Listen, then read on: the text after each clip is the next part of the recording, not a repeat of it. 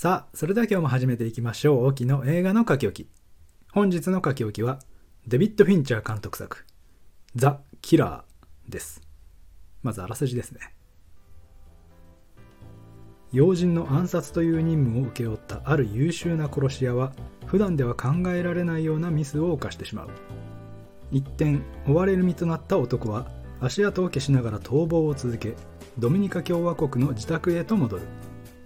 しかし、そこで待っているはずの妻は何者かに拷問を受け病院にいた。怒りに打ち震えるある一人の殺し屋の復讐劇が幕を開けた。という物語。出演キャストには、マイケル・ファスベンダー、ティルダ・スウィントン、アーリス・ハワード、チャールズ・パーネル、ソフィー・シャーロット、ケリー・オマリー、サラ・ベイカーほか。そしてこちらは Netflix オリジナル作品として11月10日より配信が開始されております。えーデビッド・フィンチャー待望の新作。何しろセブンの脚本家アンドリュー・ケビン・ウォーカーとの再タッグ。ということですからね。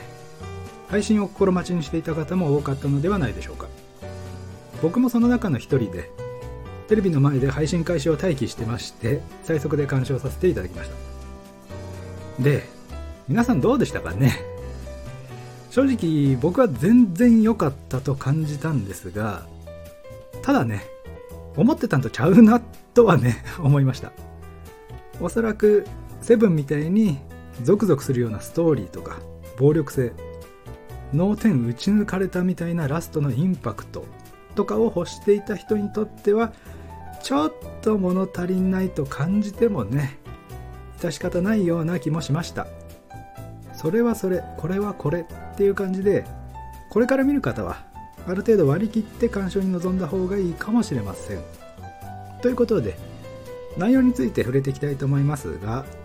物語自体はノワール映画でして主人公のクリスチャンまあ劇中で名前を呼ばれたり名乗ることはないんですがその殺し屋クリスチャンのモノローグで基本的に物語が進行していきまして殺し屋として自身に課しているルールや対峙する相手への印象だったり、まあ、心の内を語るわけですけどもこれがファスベンダーの声も相まって非常に心地いいんですね。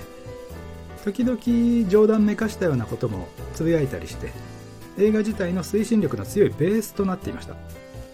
感情移入するなとか即興はやめろとか、まあ、何回も何回もつぶやいて自身に言い聞かせているのかもしくは仕事をする時の癖やルーティーンなのかもしれないですけど本当にしつこいぐらいにつぶやくんですね。もしかしたらクリスチャン本人はどちらかといえばそういった行動を好む人間なのかもしれないなとかそういう推察をするのも楽しめる内容になってましたね。それでいくと世界各地を飛び回りながら標的を特定していくわけですけども、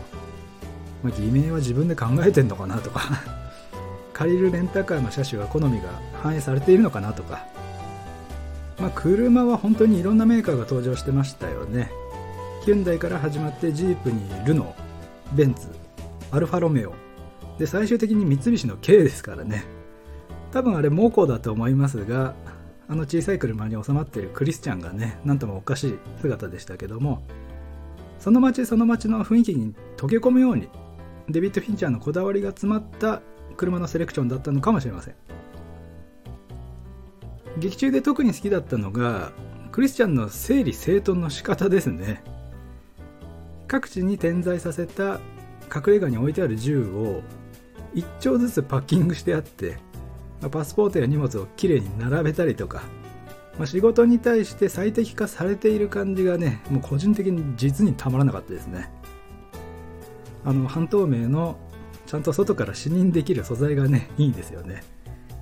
あれだって自分でマガジンに弾込めているでしょうに律儀にもう一回確認したりね効率性と確実性を高めるための所作みたいなのが素敵でしたしそういう風にね見えるようにうまく見せてましたよね。だからあれだけのプロ意識があってなんで最初にあんなミスをしてしまったのかっていうのがよくわからないですけどかなり待たされてたり狙撃するチャンスがわずかしかなくて焦りがあったとしてもなんかもうちょい起点を聞かせられる人物な気はするんですが何しろ打率10割って自分で言ってたぐらいですからあの瞬間まではミスしたことがないのは間違いないでしょうからね。自分は特別ではないけれども人間を種類として振り分けた時には数少ない方に入る。というセリフがありましたがそういった自分への買いかぶりや増長した自尊心なんかも加味するとクリスチャンという人間へのコミカルな部分そういうところの視野も広がるのかなと。復讐の旅では基本的に完璧に仕事をこなしていくわけですがその中のちょっとしたドタバタ感とかもねクリスチャンの人間味が感じられて筋トレ野郎とのバトルなんか特に白熱したものになっていましたし最後のねピットブルからの闘争も必死感がね あって楽しかったですよね。そして綿棒みたいな女子とティルダ・スウィントンとの、まあ、心理戦とかも良かったですよね。ただしやることはちゃんとやるっていう割り切りが非常に魅力的なキャラクターに仕上げていたと思います。さらにですねザ・スミスがヘビロテというかあの気分転換のために音楽を聴くみたいな言い方してましたけどあなた絶対にザ・スミスのファンでしょっていうね。劇中でも非常に高頻度で流れるんですけどでも全然しつこくなくて。車から出たり入ったりする時の聞こえ方ですね。ドアがいいタイミングで閉まって音がこもって聞こえたりとかそういう風にうまく抑揚がついてましてノワール映画ってどうしてもテンポが重くなりがちだと思うんですがそういった部分も音楽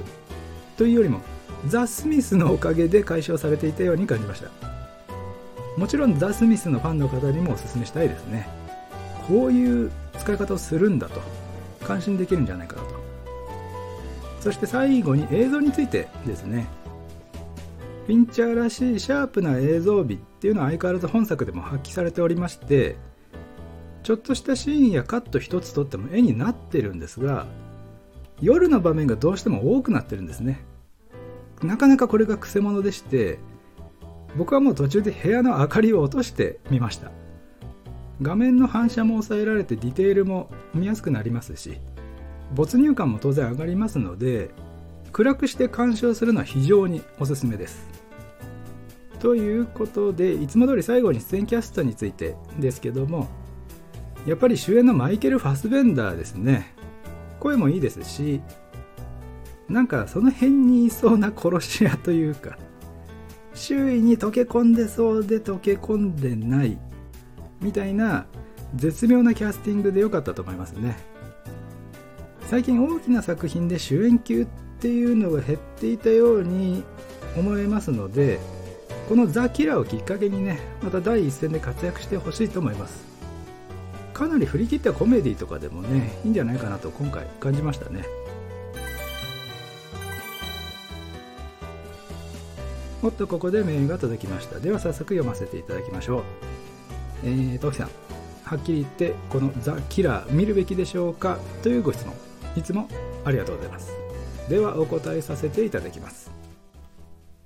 ザ・キラー思ってたのとは違うが全然いい映画なので見るべき。以上オキでした。ここまでお聴きいただいた方ありがとうございました。また次回お会いしましょう。